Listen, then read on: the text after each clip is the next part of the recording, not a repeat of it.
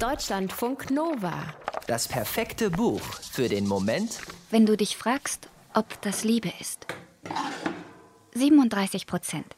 Ist das viel oder wenig? Kommt wohl drauf an.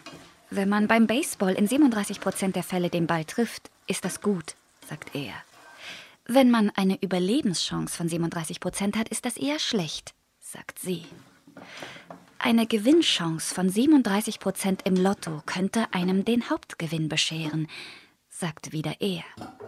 Das kann sie nicht leugnen. Punkt für Ben. Aber Ben ist kein Hauptgewinn, jedenfalls nicht für sie. Deswegen ist seine Chance, mit ihr fest zusammenzukommen, auch nicht sehr groß. Und jedes Mal, wenn er danach fragt, mal durch die Blume, halb betrunken, nach dem dritten, vierten oder fünften Drink, mal ganz direkt bei Spaghetti mit Fleischklößchen, so wie jetzt, sagt sie eine andere Zahl. Heute sind das eben 37, morgen vielleicht mehr oder weniger. Kommt drauf an, wie der Tag war, wie viel Bier sie haben, was im Fernsehen läuft. Vielleicht sind das auch nicht mehr Prozent, weil Ben immer bereit ist, selbst wenn er gerade müde ist oder beschäftigt oder unterwegs, wenn sie ihn anruft. Er kommt.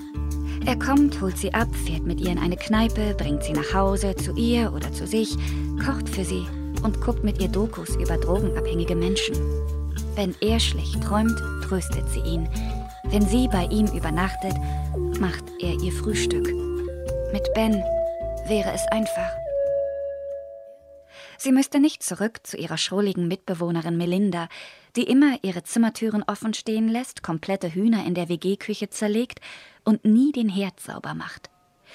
Ihre gemeinsame Wohnung ist schön. Beide Frauen haben jeweils zwei Zimmer und ein eigenes Bad. Sie teilen sich Küche, Esszimmer und einen Garten.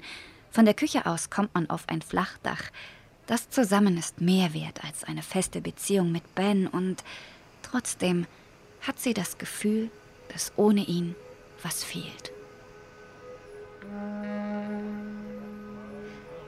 Mit dem Gefühl, dass was fehlt oder nicht stimmt oder zu viel Kraft kostet, ist die namenlose Ich-Erzählerin in Mary Millers Erzählband Always Happy Hour nicht allein. Die Geschichte mit ihr, Ben und Melinda trägt den Titel Das Haus an der Main Street. Wenig aufregend, fast banal. Auch das ist typisch für Millers Geschichten.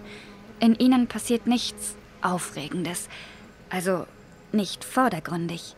Keine Welt geht darin unter. Selbst wenn jemand von früher stirbt, oder ein Kind in einem Heim schlecht behandelt wird oder ein Paar auf einer Kreuzfahrt Sex ohne Konsens hat, wirft das nicht die Wellen auf, die aufgeworfen werden sollten. Millers Hauptfiguren, meistens Frauen, befinden sich in Situationen, die wir alle irgendwie kennen, die wir hinnehmen und viel zu lange aushalten, obwohl sie überhaupt nicht toll sind. Aber sie sind offensichtlich nicht so schlimm, dass wir sagen, Scheiße, Schluss damit, sofort. Wir treffen uns mit dem freundlichen Dude, weil er immer erreichbar ist und köstliche Fleischklößchen machen kann. Aber er ist nicht der Mensch, bei dem wir morgens frühstücken wollen, so wie in das Haus an der Main Street. Wir fahren mit einer Freundin in den Urlaub, mit der uns nicht mehr verbindet außer Erinnerungen. So wie die beiden Frauen in der Geschichte Erste Klasse. Ein Lottogewinn verändert zwischen Shelley und der Ich-Erzählerin alles. Jedes Mal, wenn Shelley fragt, ob sie ihnen beiden mal wieder einen Urlaub spendieren soll, sagt die Freundin ja. Obwohl sie sich nach jedem gemeinsamen Urlaub geschworen hat, beim nächsten Mal Nein zu sagen. Im Urlaub mit Shelley ist sie nicht sie selbst. Sie macht, was Shelley macht, weil Shelley alles bezahlt. So selbstlos wie das erscheinen mag, ist es nicht und beide Frauen wissen das.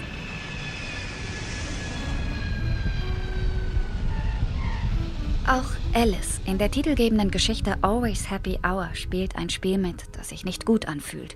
Hübsch sein, nicht kacken und nicht zu viele Fragen stellen, das ist ihr Plan, um Richies Liebe zu gewinnen. Leider liebt Richie aber schon jemand anderes, nämlich seinen kleinen Sohn. Also ist sie nett zu dem Kind. Das ist anstrengend. Aber was ist anstrengender als Liebe? Deutschlandfunk Nova